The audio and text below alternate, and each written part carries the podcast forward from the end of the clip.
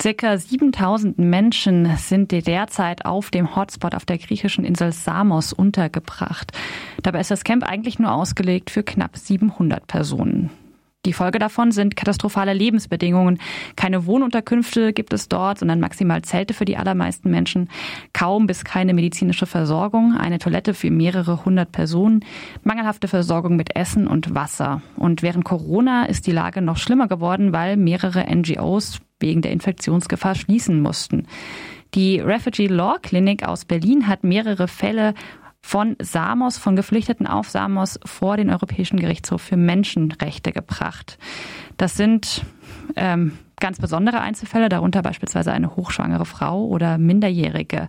Und in 35 dieser Fälle hat der Europäische Gerichtshof für Menschenrechte in einem Eilverfahren erklärt, dass die Unterbringung dort für diese Personen völlig unzumutbar ist. Am Telefon ist jetzt Philipp Schönberger von der Refugee Law Clinic Berlin. Guten Morgen.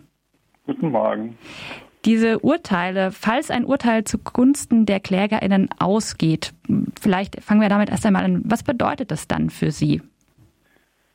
Also ähm, die Fälle, die wir bislang betreuen, ähm, die befinden sich alle noch, oder die Beschwerden, die wir eingereicht haben, wurden im Eilverfahren eingereicht. Ähm, beim EGMR gibt es auch einen Eilrechtsschutz, ähm, der für besonders dringende Situationen gedacht ist, in dem man nicht das Hauptsacheverfahren, ähm, das beim IGMR oft mehrere Monate oder Jahre dauert, abwarten kann.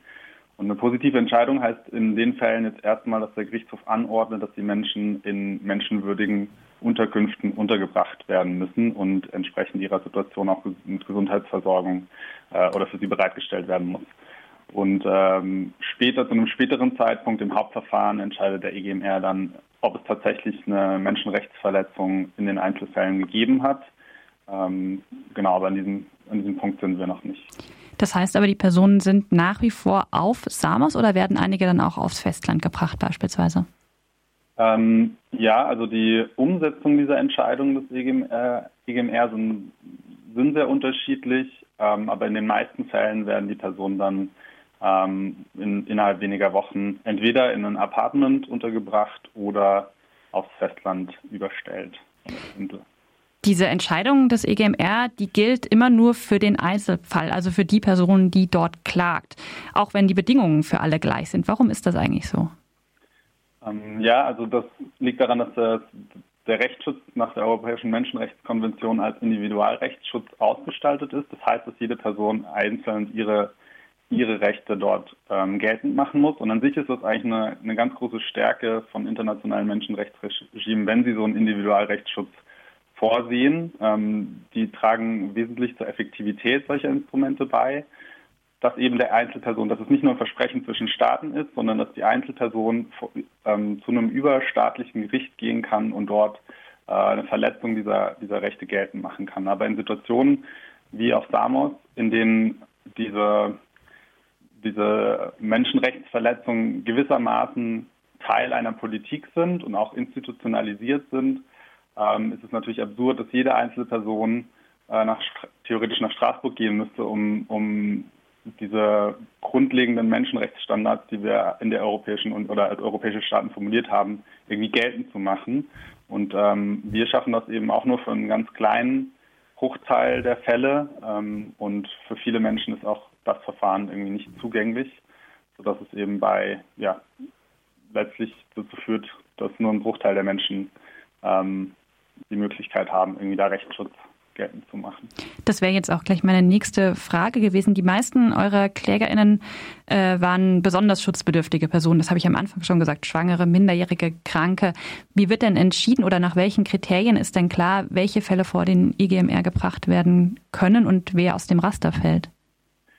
Ähm, genau, also grundsätzlich wir als äh, Refugee Clinic Berlin haben bisher vor allem mit schwangeren oder für schwangere Frauen und unbegleitete Minderjährige und so ein paar ähm, Menschen mit schweren gesundheitlichen Beeinträchtigungen ähm, wie chronischer Hepatitis B oder so gearbeitet. Ähm, in diesen Fällen ist die rechtliche Argumentation, ähm, also es gibt mehr Rechtsprechung des EGMR, auf die wir zurückgreifen können und die Situationen sind natürlich besonders ähm, anschaulich. Äh, mit denen lässt sich das irgendwie leichter arbeiten wie mit ähm, aber natürlich würden wir gerne eigentlich für viel mehr Menschen das machen, also auch für gesunde männliche Personen, weil wir der Überzeugung sind, dass äh, eigentlich für jeden die Zustände dort ähm, eine unmenschliche Behandlung darstellen.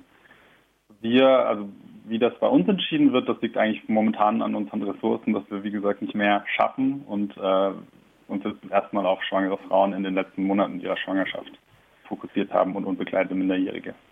Wie arbeitet ihr eigentlich vor Ort? Ihr seid in Berlin eigentlich ansässig, aber habt auch Personen direkt auf Samos, oder?